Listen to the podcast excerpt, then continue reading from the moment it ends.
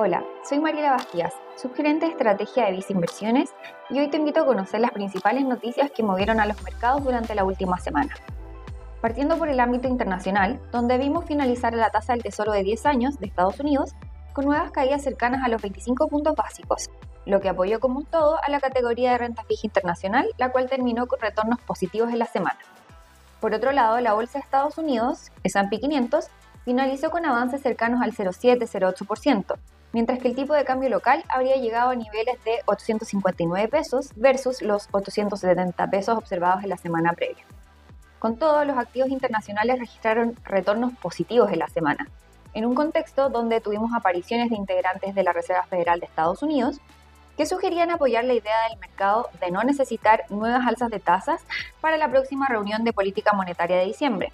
producto de la correcta dirección en la que se encontraría la inflación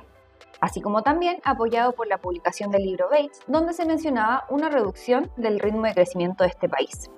Además, en Europa se publicó el registro del IPC correspondiente al mes de noviembre, el cual estuvo por debajo de las estimaciones, llegando a niveles cercanos al objetivo del Banco Central del 2%.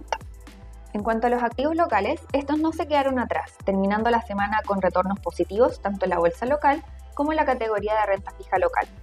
En particular en Chile, se publicó el IMASEC correspondiente al mes de octubre, el cual tuvo una variación de 0,3%, terminando leve por debajo de las estimaciones de 0,4% del consenso, pero siendo el segundo mes consecutivo en registrar cifras positivas.